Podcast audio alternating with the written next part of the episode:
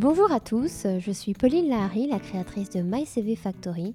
Nous accompagnons les candidats à se démarquer sur leur CV principalement.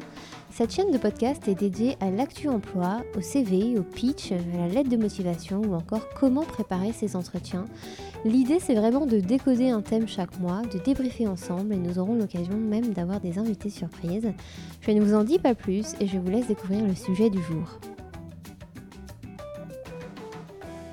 Je n'ai jamais travaillé euh, avant. Je parle de quoi sur mon CV On va parler de ce sujet. Alors, d'abord, on va valoriser évidemment les compétences et les qualités personnelles. Donc, la première chose à faire, c'est de lister vos compétences. Euh, les compétences acquises hors du monde du travail comptent aussi. Donc, tout ce qui est activité bénévole, projet personnel, artistique, sportif. Euh, vraiment, miser sur les compétences transverses. Donc, il faut absolument euh, voilà, commencer par une feuille blanche et lister les compétences que vous pouvez apporter à une entreprise.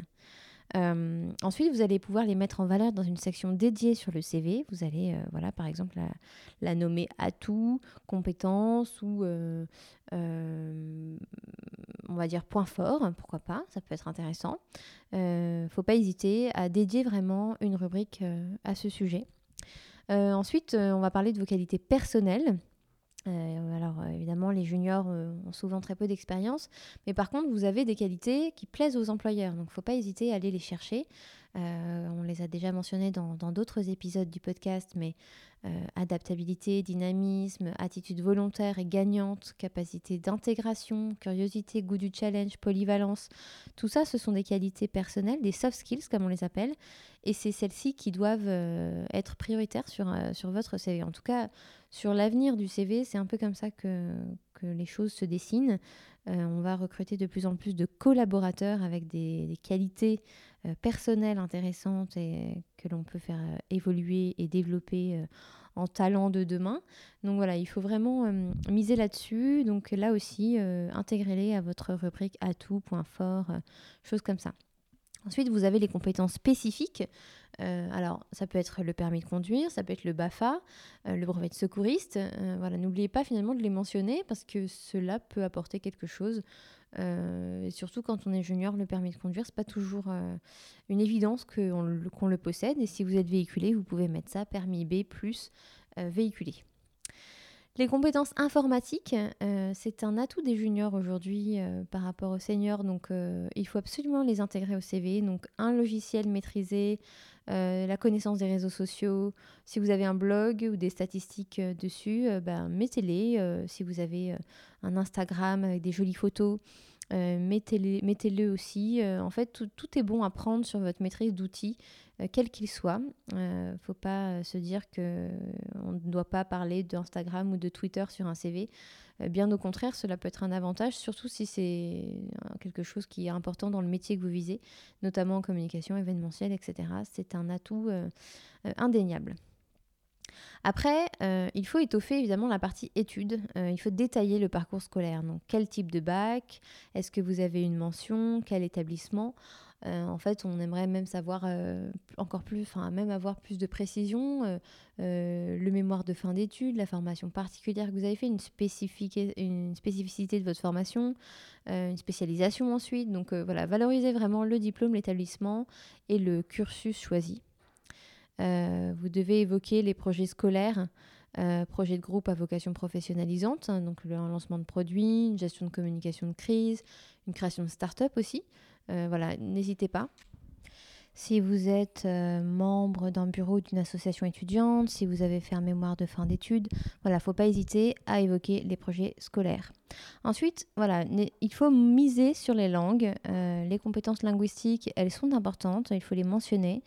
Donc évidemment, bah, la langue que vous parlez, les niveaux, hein, débutants, intermédiaires, confirmés, courants, euh, le système d'étoiles est assez visuel pour mentionner un, niveau de langue. Euh, le système européen A1, A2, B1, B2, ça peut être intéressant. Et puis des résultats de test, pourquoi pas avec le score que vous avez eu en TOEIC, TOEFL, HSK. Voilà, n'hésitez pas à rajouter toutes ces informations qui sont en fait clés pour crédibiliser votre niveau de langue. Les séjours à l'étranger témoignent évidemment de votre ouverture d'esprit, capacité d'adaptation, votre niveau de langue, l'aptitude à relever des défis, mobilité potentielle. Donc en fait, il faut vraiment ajouter ce type d'informations au CV.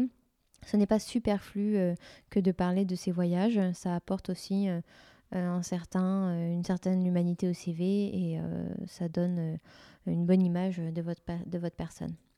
Valorisez bien sûr vos stages en détaillant vos missions, ce que vous avez fait, ce que vous avez appris, euh, notamment euh, voilà, encore une fois en, soft skills, autonomie, aisance au téléphone, prise de parole en public, organisation, tout ça c'est des bonnes qualités euh, personnelles que vous avez retirées de vos expériences, il faut les ajouter.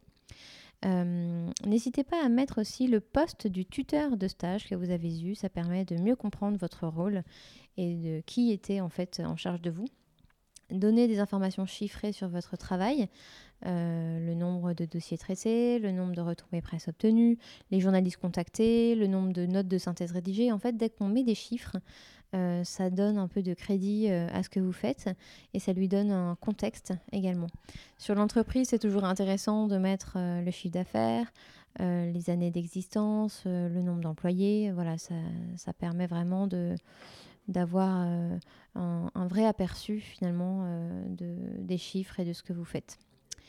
Les euh, loisirs, euh, c'est une vraie opportunité à saisir de parler de vous et de créer du lien avec votre recruteur. Donc, euh, ils sont très importants.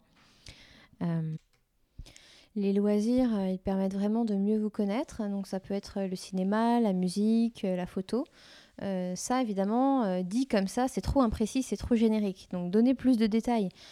quel est votre réalisateur préféré Quel est votre genre favori Quel est l'instrument que vous préférez euh, le courant artistique que vous aimez. En fait, c'est une occasion de générer une discussion lors de l'entretien et une discussion intéressante sur des sujets euh, euh, qui vous plaisent et qui plaisent aussi probablement aux recruteurs. Donc ça, vraiment, faut pas hésiter à le mettre en avant.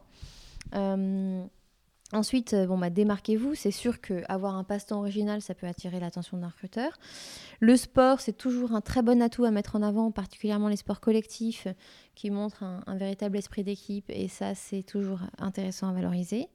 Euh, les voyages, attention, euh, avoir une rubrique juste voyage, c'est assez fade. Et puis tout le monde aime voyager, donc racontez plutôt où vous êtes allé, pourquoi vous aimez voyager, ce que ça vous apporte. Ça permet en fait d'en dire un peu plus sur vous à nouveau. Euh, voilà, donc vraiment ces deux rubriques-là, les voyages et les intérêts, euh, c'est pas pour vous embêter, c'est vraiment euh, pour vous faire parler de vous et, en fait aller creuser un peu plus sur votre personnalité. Ensuite, la présentation, on en a déjà parlé dans d'autres épisodes, mais je, je me permets d'insister un peu. Le CV doit être aéré, aéré, facile et agréable à lire.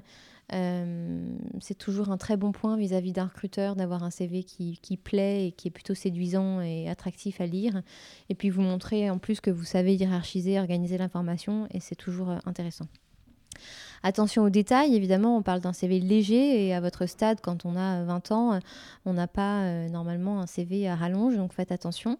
Faites-vous aussi remarquer par vos euh, qualités rédactionnelles, votre capacité de, synthèse. Euh, c'est clair que c'est intéressant de pouvoir montrer que vous êtes synthétique, que vous savez résumer une expérience en deux minutes. Évidemment, faites la chasse aux fautes d'orthographe ou de grammaire et attention aux erreurs de mise en page, les fautes de goût notamment. Certaines couleurs ne vont pas ensemble, alors attention à ça. Merci à vous pour votre écoute. Si vous avez aimé notre podcast, n'hésitez pas à le partager autour de vous et à nous mettre quelques étoiles sur iTunes. Je vous dis à très bientôt pour de nouvelles aventures.